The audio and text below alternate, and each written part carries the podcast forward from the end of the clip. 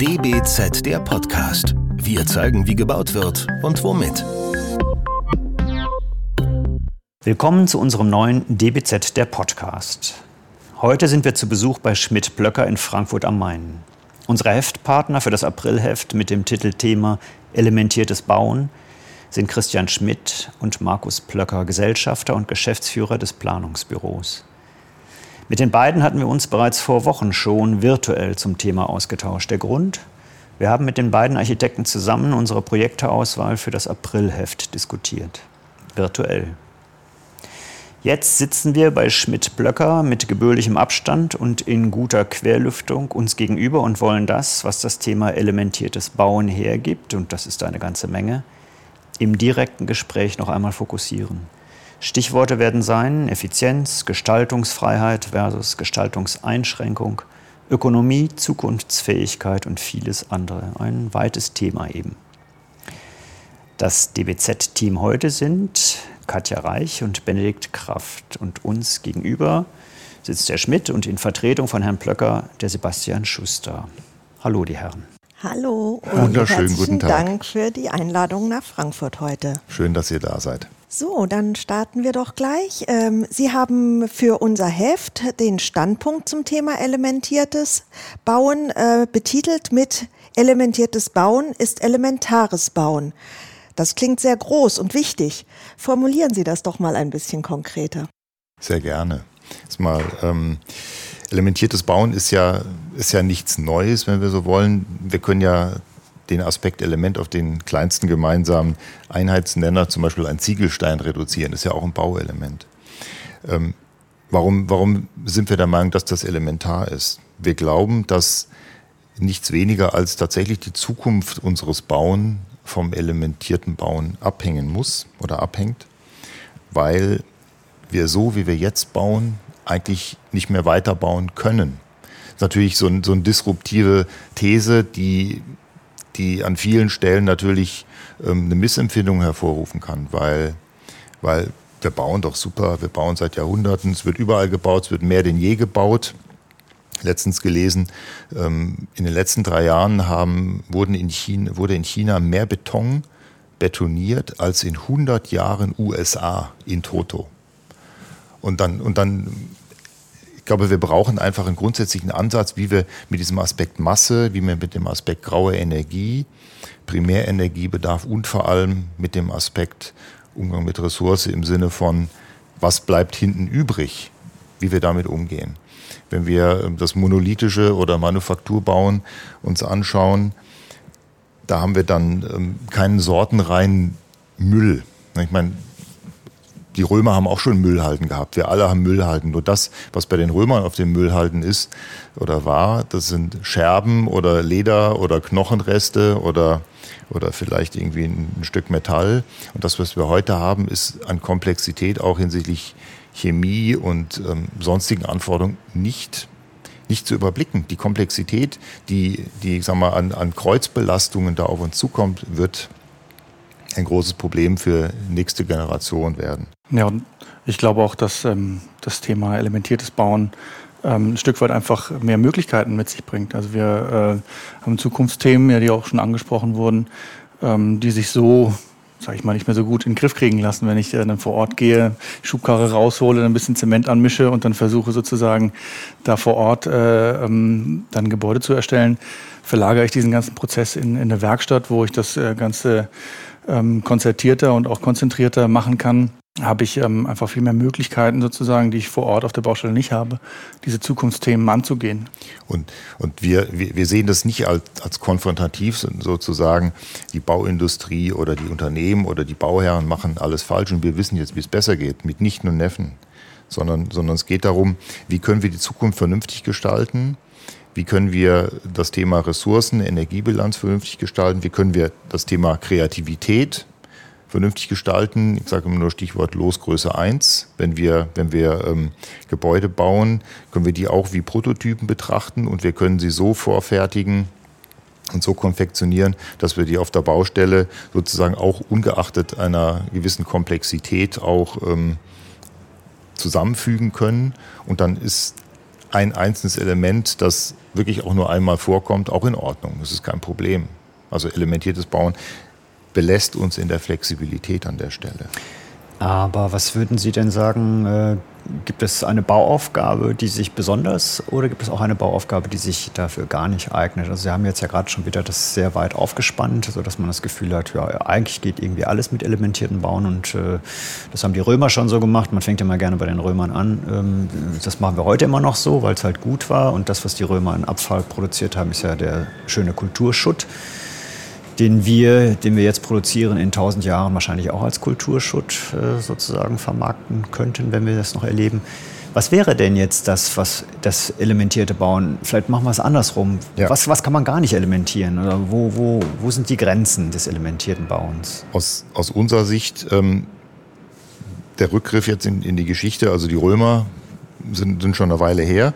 Ich meine, der, der Eiffelturm simples Beispiel. Das ist, der besteht aus Elementen, nämlich aus Stahl, vorgefertigten Stahlteilen, die vor Ort in situ zusammengebaut worden sind. Sollte einfach nur ein Jahr stehen ja, für die Weltausstellung. Steht jetzt, glaube ich, seit 100, 130 Jahren und steht, wird auch noch vielleicht eine Weile stehen als Wahrzeichen. Ähm, grundsätzlich sehen wir wenig Einschränkung für das elementierte Bauen in der Zukunft. Ähm, selbstverständlich gibt es vielleicht das eine oder andere ähm, Sonderthema. Ich meine, eine Brücke oder, oder ein zwei Tesla Kernspintomograph in einem Krankenhaus, den können Sie nicht in, äh, in eine Leicht, Leichtkonstruktion oder in eine, in eine vorgefertigte Konstruktion einbauen. Ähm, Thema Schallschutz, Thema Strahlenschutz, da werden wir sicherlich mit, mit Ortbeton oder solchen Themen äh, uns beschäftigen müssen und das wird auch so bleiben. Ja, also ich denke auch, ähm, was, wir, was wir nicht so gut in den Griff kriegen, ist die Fügung. Also fugenlos sozusagen, wenn ich so eine starke Skulpturalität, ähm, äh, ich denke an ein Museum, wo vielleicht äh, dann äh, solche Sachen eine Rolle spielen. Ähm, Sonderaufbauten, wie zum Beispiel auch ein, ein, Krankenhaus, wo es jetzt auf einen erhöhten Strahlenschutz ankommt, oder wo ich wirklich eine Massivität brauche, Industriebauten. Ähm, das sind, glaube ich, Bauaufgaben, da, da stößt das elementierte Bauen an Grenzen wir, wir müssen ja auch schauen, welche Bauaufgaben uns in der Zukunft erwarten. In der Diskussion, die wir haben mit, mit Landverbrauch oder der, der Flucht aus der Stadt ähm, aufs Land, weil die Ressourcen, die Flächen knapp sind, weil wir dort keine Möglichkeit haben, ähm, mal, Wohnraum abzubilden. Die Diskussion ist ja in allen großen Städten rele relevant und sehr, sehr politisch geführt. Ähm, haben wir das Thema Nachverdichtung und das Thema Weiterbauen, ergänzendes Bauen. Und und da ist das elementierte Bauen, insbesondere wenn wir Lastfälle beim Aufstocken, beim Ergänzen, beim Erweitern betrachten, ein, ein sehr starker Aspekt, weil ich sag mal, in den nächsten 20, 30 Jahren gibt ja so, so ähm, Vorschauen, wenn wir immer weniger neu bauen und immer mehr im Bestand bauen, bis hin zu, ich sag mal, also zumindest bezogen auf unseren Kulturkreis, bis zu drei Viertel des Bauens wird dann, wird dann das Bauen im Bestand sein. Und da ist elementiertes Bauen sicherlich in, im, unter dem Aspekt Erweiterung, Ergänzung ein sehr, sehr starkes Thema. Sie würden also sagen, von der gestalterischen Seite gibt es weniger Einschränkungen. Also dieser Vorwurf, der immer so im Raum steht, das führt zu Vereinheitlichung, zu Vereinfachung in der Architektur. Die Kreativität bleibt auf der Strecke. Also ich glaube, die, die Möglichkeiten sind eigentlich fast grenzenlos mit elementiertem Bauen. Also wenn ich dran denke, dass wir auch ähm, sag ich mal, die Planungswerkzeuge haben. Ich denke jetzt an NURBS Modeling, wo die äh, wirklich die verrücktesten Formen ja entstehen können, die äh, in situ ähm, auf, vor Ort auf der Baustelle so hinzukriegen, wird ganz schwierig. Das heißt, äh, diese Geometrien dann zu teilen und ähm, dann äh, in, der, Werkstatt oder was CNC fräsen zu lassen oder auch zu drucken ähm, und dann in Elementen ähm, dorthin zu bringen, wo sie, wo sie hingehören. Das ähm, ist praktisch eine, ja, das ist äh, pra praktisch eine Notwendigkeit, wenn man so will, wenn man diese digitalen Planungstools eigentlich komplett ausschöpfen möchte. Und damit ist ähm, für mich eigentlich der Spielraum an Gestaltungsmöglichkeiten wesentlich größer geworden, als, wen, als er vorher war. Und da wären wir vielleicht auch beim Thema des Planungsaufwandes oder vielleicht auch äh, der, der Planungsanforderung. Äh, wo ist, liegt denn da der grundsätzliche Unterschied zwischen dem In-situ-Bauen, also vor Ort sozusagen alles zusammenfügen, und der Vorfertigung, um es dann auf der Baustelle zusammenzusetzen? Ist es einfacher? Ist es komplizierter? Äh, sind wir da im Umbruch? Äh, sieht man da in, wie, Sie sprachen ja gerade schon 20, 30 Jahre an, was ich ja für die Bau, äh, fürs, fürs Baugewerbe sozusagen für einen wahnsinnig weiten Blick halte. Ähm, wo sind denn da die gravierenden Unterschiede oder gibt es keine? Ist es egal? Ich glaube, wir brauchen einfach ein bisschen mehr Disziplin in der Planung, weil ich sozusagen ähm, ja, verschiedenste Gewerke auch integrieren muss. Und ähm, im Moment kann ich mir leisten, vielleicht eine Elektro- oder äh, Integration von äh, technischen Gewerken äh, zu einem späteren Zeitpunkt zu machen, wo das Grundgerüst schon steht. Ähm, ich denke, es müssen einfach sehr viele Entscheidungen früher getroffen werden, ähm, wenn ich einen digitalen Planungsprozess anstrebe, aber auch einen, der mit Vorfertigung dann umgesetzt werden soll. Und ähm, ich würde mal sagen, alle gewinnen davon. Also diese Disziplin, die man vielleicht einem Bauherrn abfordern muss oder auch einem Planer oder äh, dem, dem Planer-Team, davon wird das Projekt profitieren. Und wie gesagt, diese äh, Disziplin steckt ja auch so ein bisschen im digitalen Planungsprozess drin. Auch in einem BIM-Modell brauchen wir sehr früh viele Attribute, ähm, damit wir, sag ich mal, das volle Potenzial von so einem, von so einem Planungstool entfalten können. Sprich, ich kann auch was daraus ziehen, Massen oder sowas. Und ähm, wir sehen da eigentlich eine hohe Deckung. Ja? Also das elementierte Bauen passt gut zu dem digitalen Planungsprozess. Und äh, diese Disziplin, die ich jetzt gerade angesprochen habe, die brauchen wir auch in beiden Fällen. Das heißt, äh, wir sehen eigentlich, dass es eher einfacher wird, sozusagen gute Ergebnisse zu bringen am Ende des Tages.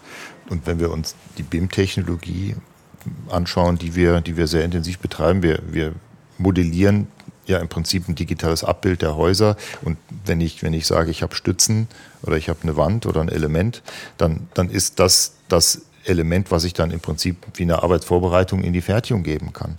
Und ähm, ich habe aber auch Tischler gelernt, da, da hieß es immer, äh, sag mal, gut geschliffenes, halb lackiert. Ne? Also das was, das, was zu tun ist. Das, was ich muss, ich muss die Aufgabe vom Anfang her denken. Und heute, ähm, heute ähm, ist es eigentlich das Ende und ich schmeiß sozusagen die, die Trockenbautruppe hin und dann wird irgendwas hingemalt und dann wird es irgendwie hingeschmiert. Und, und ich meine, das ist auch super. Ne? Trockenbau ist ein wunderbares Thema, aber, aber ähm, dieses, das Denken und das Planen auf die Baustelle und auf die, auf die abwickelnden Prozesse zu verlagern, wie wir es oft gemacht haben, nämlich durch eine, durch eine Planung, die, die, ähm, die abbildet, dass der Architekt an vielen Stellen ja nur ein Fachplaner für Gestaltung ist. Der Architekt macht ein schönes Bild und dann wird das auf die Baustelle gegeben. Ich sage immer, da, da kommt dann sowas wie eine 100 Meter Architektur raus. 100 Meter heißt, ähm, je weiter ich, je weiter ich ähm, vom Haus weg bin, desto besser sieht es aus. Und wenn ich ganz nah dran bin, denke ich, ui, die Fügung. Und diese Dinge, die müssen wir planen. Und, und da sind wir auch wieder beim Originären der Architekten, nämlich dass wir ganzheitlich Verantwortung übernehmen und die nicht nur endet beim schönen Bild, sondern in einer umfassenden, durchorganisierten Planung die auch umgesetzt werden kann. Und dann die enge Verknüpfung mit, mit, der, mit der Bauabwicklung, mit der Bauleitung. Wir haben Früher haben wir immer davon gehört, dass Porsche, Porsche Consulting hat irgendwie sowas, äh, Lean Construction Management. Und dann haben wir jetzt, haben jetzt drei Baustellen gehabt, wo, wo dieses LCM, Lean Construction Management, sozusagen auch angewandt worden ist. Und, das, und dann funktioniert es auch besser. Ändert sich da also in den Fachkompetenzen der Planer, der Ausführenden auch einiges? Wo muss man da angreifen? Unbedingt. Also der, der Aspekt, den ich gerade schon angesprochen habe, die, ähm, die ganzheitliche Betrachtung und das, das, die Verantwortung für die Planung zu behalten. Ähm, das, das ist relevant und, und wir haben auch kein Problem damit, ähm, mit der Haustechnik und mit der Bauphysik und mit dem Energieberater als Team zusammenzuarbeiten. Die sind, die sind keine Gegner, die sind Partner. Und, und so, so möchten wir das gerne auch kultivieren. Wobei natürlich ähm, an, an vielen so GU-Projekten das, das sehr, sehr schwierig ist. Da wird irgendwas geplant, das wird als Paket geschnürt, Leistungsphase 3 an den Unternehmer übergeben, der guckt dann über den Markt und hat vielleicht noch gar keine Nachunternehmer gibt dann Preis ab und dann wird man, dann, dann fängt das Problem an. Ähm, gibt es ja auch Lösungen ähm, in dieser Kooperation, dass die Kooperation auf dem Planungsteam ergänzt wird durch eine Kooperation mit den Bauherren und, und den Unternehmern.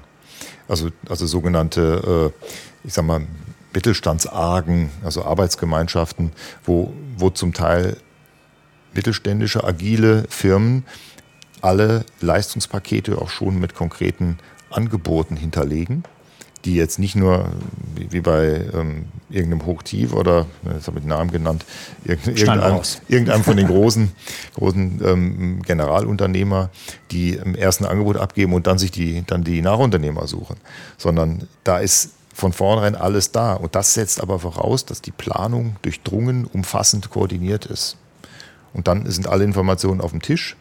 Und dann, und dann kann auch, dann ist das Bauen wirklich die Reproduktion der Planung. Mhm. Und nicht, äh, nicht ein Erforschen der Planung. Das klingt jetzt sehr ideal. Wenn man mal sich überlegt, dass äh, wir uns auf das Ideale verlassen, dann aber enttäuscht werden, weil äh, bestimmte Toleranzen in der Fertigung nicht eingehalten werden dann habe ich auch ein großes Problem, oder nicht? Also wenn ich äh, in, vor Ort etwas mache und äh, mir fehlen 5 mm, dann kann ich die irgendwie ergänzen oder wie auch immer, da wird gebastelt. Aber wenn ich äh, vorgefertigte Teile zusammenfüge und ich stelle am Ende fest, äh, insgesamt haben mir pro Teil 2 äh, mm gefehlt, in der Gesamtmenge ergibt das dann 2 Meter, weil ich dann diese 100 Meter irgendwie erreichen will. Was mache ich denn dann? Also ja. Wie, wie, wie sind denn da Ihre Erfahrungen? Also wie muss man sich verlassen? Oder äh, das ist auch, glaube ich, ein Vorbehalt gegenüber der Vorfertigung, dass man Angst mhm. hat, ja. dass am Ende die Teile nicht passen. Die vorgegaukelte Präzision sozusagen. Ja. Ja. Aber ich glaube, das ist ähm, ähnlich wie mit den Toleranzen, die wir jetzt im Hochbau auch haben, in konventioneller Art und Weise zu bauen. Das heißt, wir haben irgendwann mal gedacht, das passt und haben dann gelernt, das wird nicht passen und haben dann sozusagen das eingegrenzt ne, äh, auf die Toleranzen, die jetzt sozusagen hier im Hochbau in der DIN stehen und, und damit können wir dann arbeiten. Und ähm, ich glaube, die Strategie auf, auf diese Vorfertigung zu übertragen ist, äh, ist ganz, äh, ganz gut, weil ich kann ja auch da, sage ich mal, Fehlerquellen und Fehlerpotenziale identifizieren und irgendwo einzugrenzen und dann schon einen Plan B oder vielleicht einen, einen kleinen Puffer dann schon mitplanen, dass wir das dann in diesem Rahmen ähm, in den Griff kriegen. Also ich glaube, dass man, äh, dass man sagt, Fehler, das, das gibt's nicht mehr, das, äh, das, das passt irgendwie nicht zum Bauen. Ne? Also den wird's immer geben, aber wenn wir wissen und antizipieren können, dann können wir vielleicht auch von der Planung schon reagieren. Ne? Und Fehlerquote null ist unmöglich. Das gibt's nicht. Das, das versucht uns ja, versuchen uns ja ähm, große IT- oder Konsumerelektronik ähm, Hersteller mit, mit einem Logo, das so ähnlich aussieht wie eine Birne, ähm, auch zu suggerieren. Ja, das, das ist perfekt, das ist eine Entität, das ist, da ist alles drin, da ist alles gedacht. Das gibt es nicht.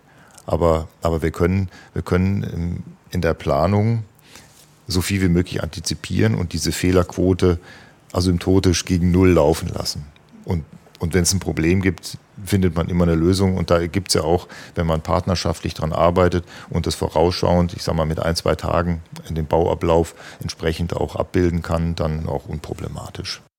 Jetzt kommen wir ja erfreulicherweise mehr und mehr dazu, dass man eben nicht nur auf den Bau, die Situation der Entstehung schaut, sondern auf den gesamten Lebenszyklus eines Gebäudes. Welche Vorteile bieten sich denn hier im elementierten Bauen an? Also das Thema Möglichkeiten, ja, das haben wir am Anfang schon mal äh, gehabt. Äh, was uns diese elementierte Bauweise, da wird es ganz deutlich, glaube ich, also die, die, die Möglichkeit, ähm, mehrschichtige Bauteile so zu fügen, dass sie nachher wieder zu trennen sind, ähm, das ist, glaube ich, viel einfacher als auf der Baustelle. Also ich stelle mir da immer eine Rohbauwand vor, wo dann die Schwarzabdichtung drauf, ge, drauf gemacht wird und dann äh, die Perimeterdämmung, ja, das ist so ein, ein Verbund gefühlt für die Ewigkeit, das wieder auseinanderzubekommen, Sorten rein.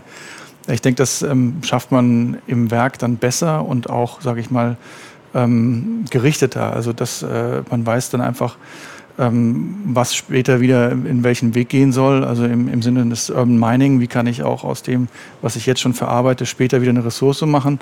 Ähm, der Prozess lässt sich einfach im Werk viel leichter darstellen und ähm, die Sortenreinheit gewährleisten.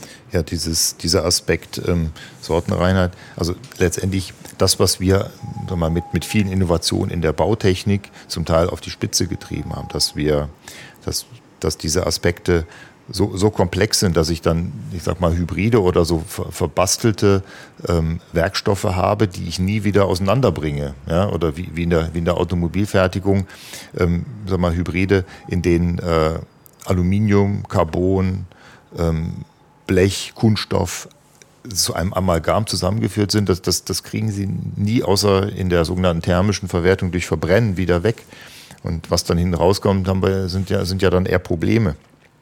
Und durch das qualifizierte Aufteilen von Funktionen, bauphysikalischen, technischen Funktionen am, am Bau, wie, wie es eigentlich ich sag mal, in der, in der handwerklichen Fertigung auch war. Ne? Es gibt ein tragendes Element, es gibt ein bekleidendes Element, es gibt ein dämmendes Element, dass ich, dass ich die alle auch ähm, sortenrein betrachte und, und solche Problemlagen wie, was der Kollege gerade angesprochen hat, ähm, auch mit WDVS, ne, das, das Wegschreddern und dann, und dann, das kriege ich ja auch anders in den Griff bei der Problemlage, wenn ich ähm, eine monolithische Wand mache, die auch einen entsprechenden U-Wert habe. Aber Elemente können das besser. Elemente werden das weiterhin beschleunigen, diesen, diesen Aspekt der, der Qualifizierung von Bauteilen und Konstruktionen. Und davon abgesehen ist ja auch, sage ich mal, das Thema Sortenreinheit ist das eine, aber wir versuchen ja immer noch den, den Bauprozess an sich auszuoptimieren und ich sage mal in der ganzen Baulogistik äh, gibt es sicher auch noch Potenziale, äh, die, sage ich mal, durch das elementierte Bauen gehoben werden können. Also Transport und äh, Standzeiten auf der Baustelle und Ineffizienten lassen sich, sage ich mal, durch die ähm, durch einen geplanten ähm, Einsatz von Elementen auf der Baustelle viel besser in den Griff kriegen. Und dadurch können wir auch, sage ich mal, das, was wir jetzt schon so machen, ähm, gar nicht neu denken, aber ausoptimieren sozusagen. Ja. Dieses äh, Stichwort der Potenziale heben, das ist, äh, leitet sozusagen auf die nächste Frage über. Wie kriegen wir denn das äh, Thema des elementierten Bauens sozusagen viel weiter in die Kollegenschaft, aber auch viel, viel weiter in die Bauwirtschaft. Ich glaube, das, was Sie ja auch gerade angedeutet haben, äh, das ökonomische Argument ist ja ein ganz wesentliches, weil natürlich der äh, Auftraggeber immer an der Ökonomie interessiert ist, zuerst und ihn von, von äh, gesamtgesellschaftlichen oder kulturrelevanten Dingen zu überzeugen, ist erstmal schwieriger. Das klappt bei dem einen oder bei dem anderen auch, aber bei den wenigsten.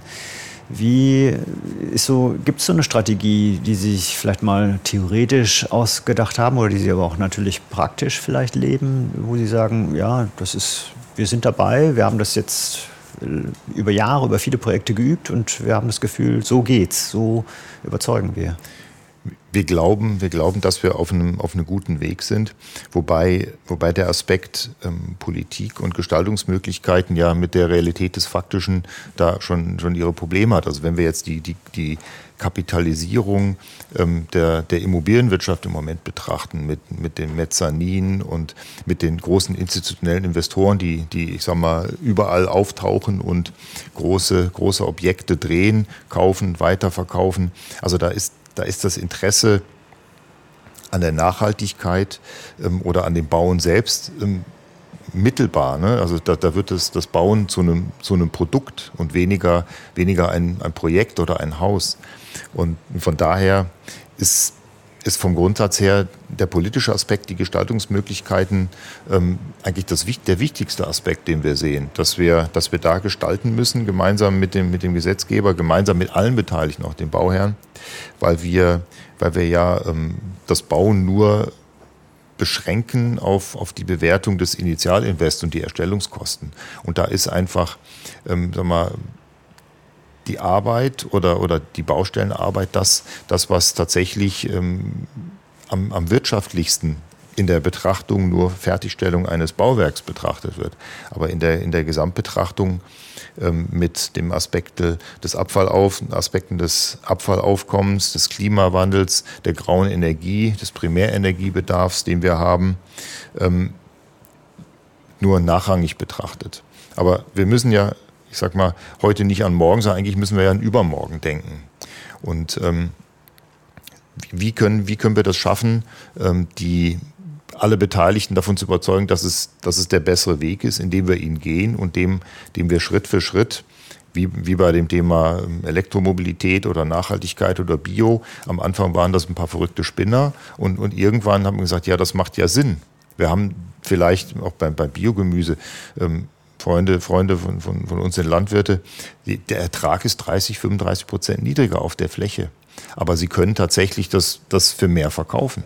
Also ist der Anreiz auch wieder da. Und der Anreiz im Moment bei der, in der Immobilienwirtschaft ist ja nicht, nicht durch die Ökonomie da, sondern wir müssen sie durch, durch die Vernunft oder durch den Aspekt der Nachfrage regeln. Weil Bio, die Leute wollen Bio, also, also wird es produziert. Und wenn wir irgendwann das schaffen, dass die Leute elementiertes bauen wollen, weil Sorten rein, weil ressourcenschonender, weil CO2-Verbrauch geringer. Wenn wir das schaffen, dann sind wir da auch einen Schritt weiter. Also ich denke, das Thema Anreize ist, ist dann ein gutes Stichwort. Ähm, wenn man es dann, wenn man es schafft, sage ich mal, das elementierte Bauen daran zu koppeln, was es der Gemeinschaft bringt. Weil wenn wir das klar herausdeuten, dass äh, sozusagen ähm, die ähm, Reduzierung von Klimagasen zum Beispiel äh, in direkter Art und Weise damit zusammenhängt, dann wird es auch für die Politik wieder interessant, gegebenenfalls Anreize zu setzen.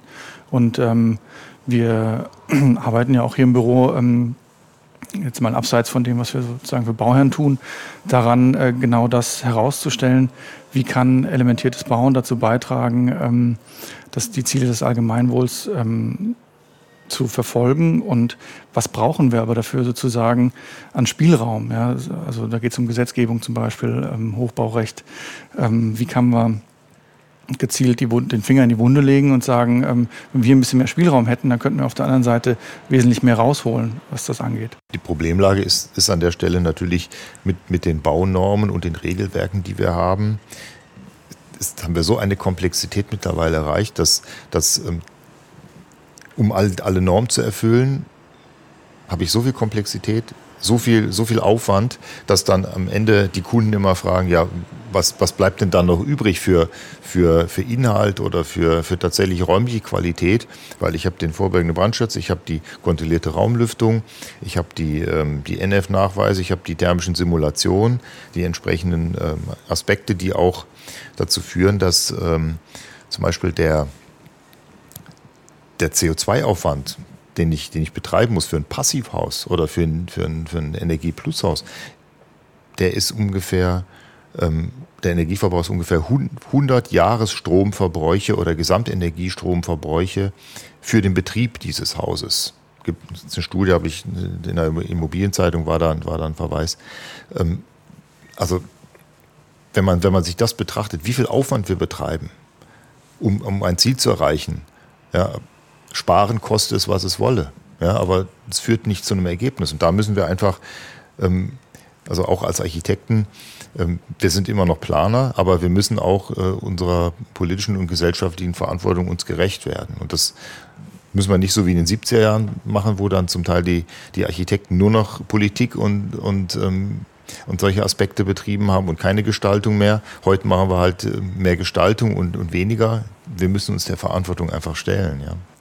Ja, ähm, da wurde jetzt schon ganz viel gesagt, über was Sie sich Gedanken gemacht haben. Ich habe mir hier noch notiert, es gibt bei Ihnen im Büro das sogenannte Projekt 30. Ich denke, da geht es schon sehr stark in diese Richtung, aber vielleicht erläutern Sie das noch mal ein bisschen konkreter. Gerne, ja. Also ich hatte ja gerade schon erwähnt, dass wir uns, sage ich mal, auch äh, abseits von dem Tagesgeschäft äh, mit diesen Themen beschäftigen und so kam das Projekt 30 auf die Welt. Ähm, das Projekt 30 ist eigentlich so eine Art Labor oder Think Tank innerhalb vom, von dem Büro hier und ähm, hat sich auf die Fahnen geschrieben, bis 2030 sozusagen äh, 30 Prozent ähm, weniger Müll, CO2-Ausstoß, Baustellenlogistik, Verkehr zu erzeugen.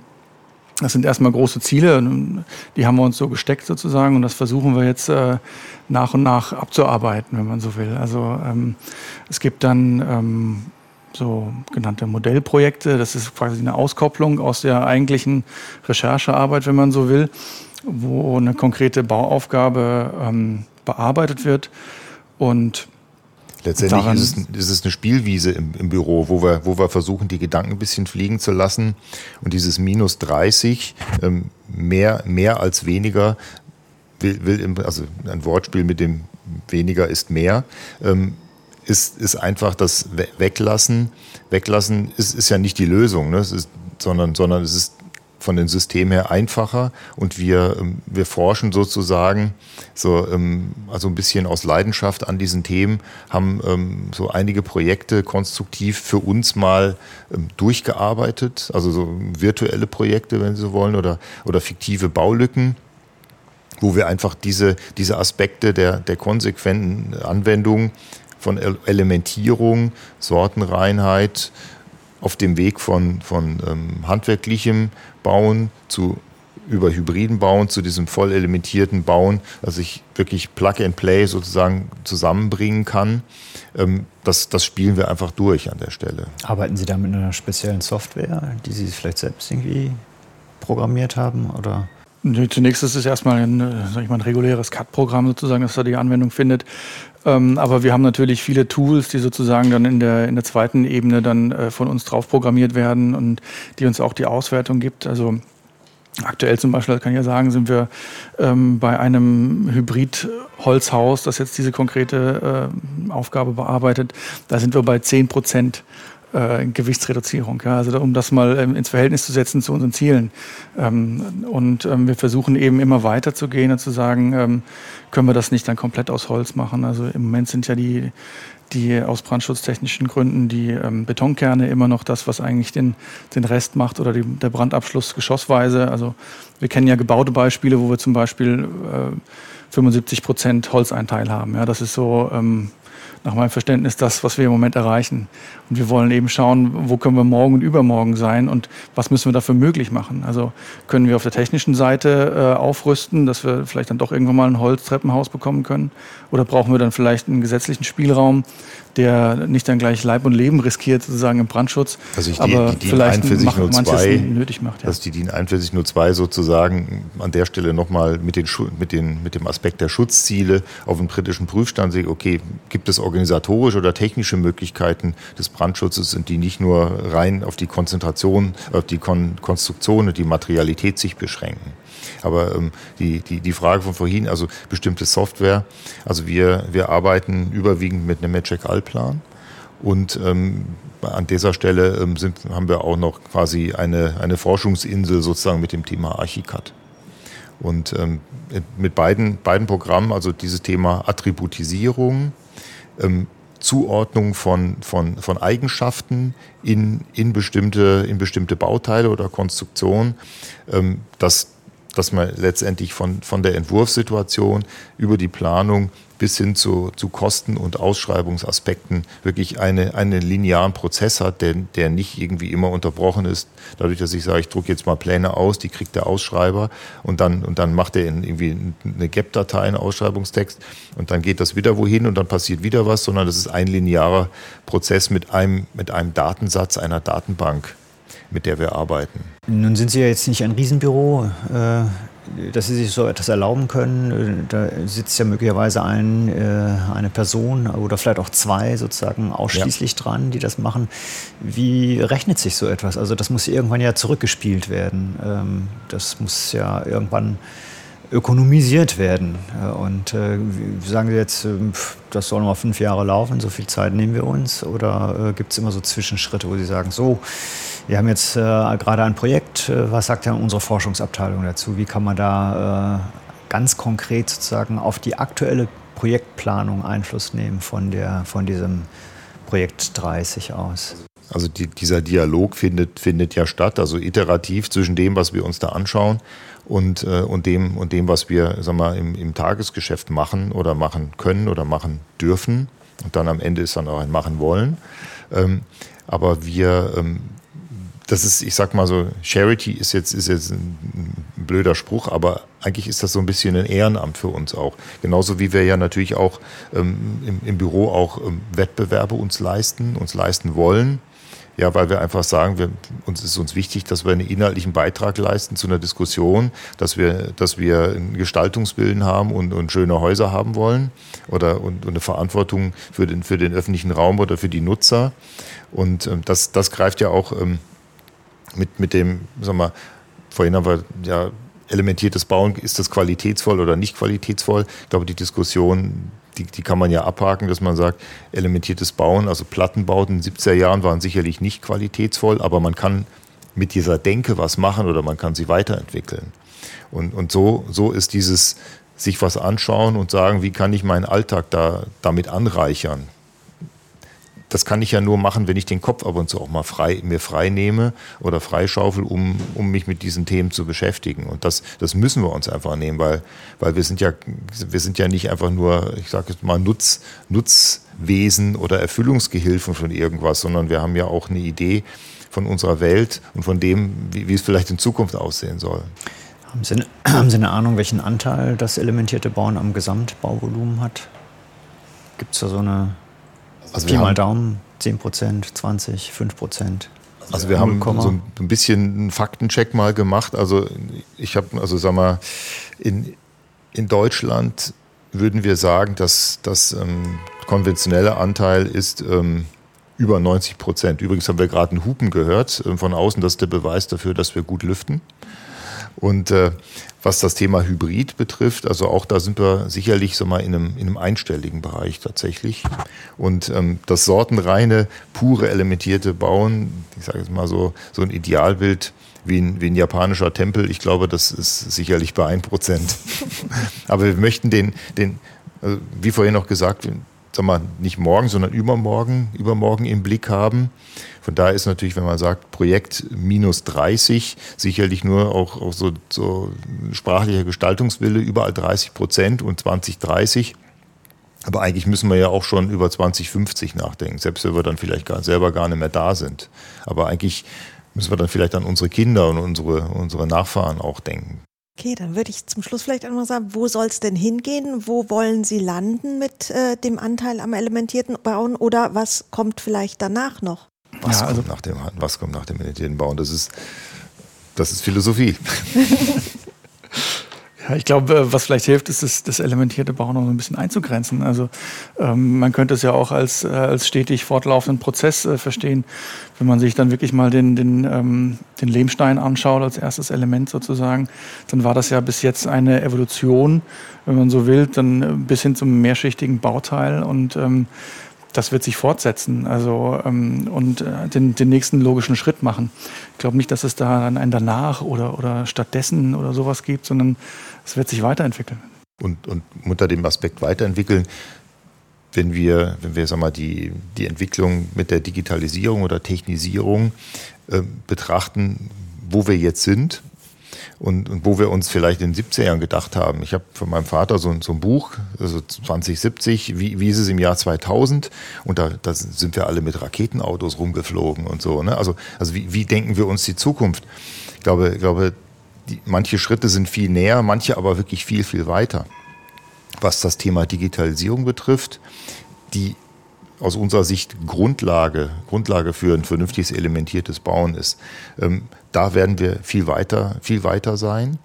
Und ähm, die Komplexität wird sich vom, vom tatsächlich handwerklichen oder ich sag mal Spachteln oder Schmieren auf der Baustelle verlagern zur Technologie und Vorfertigung.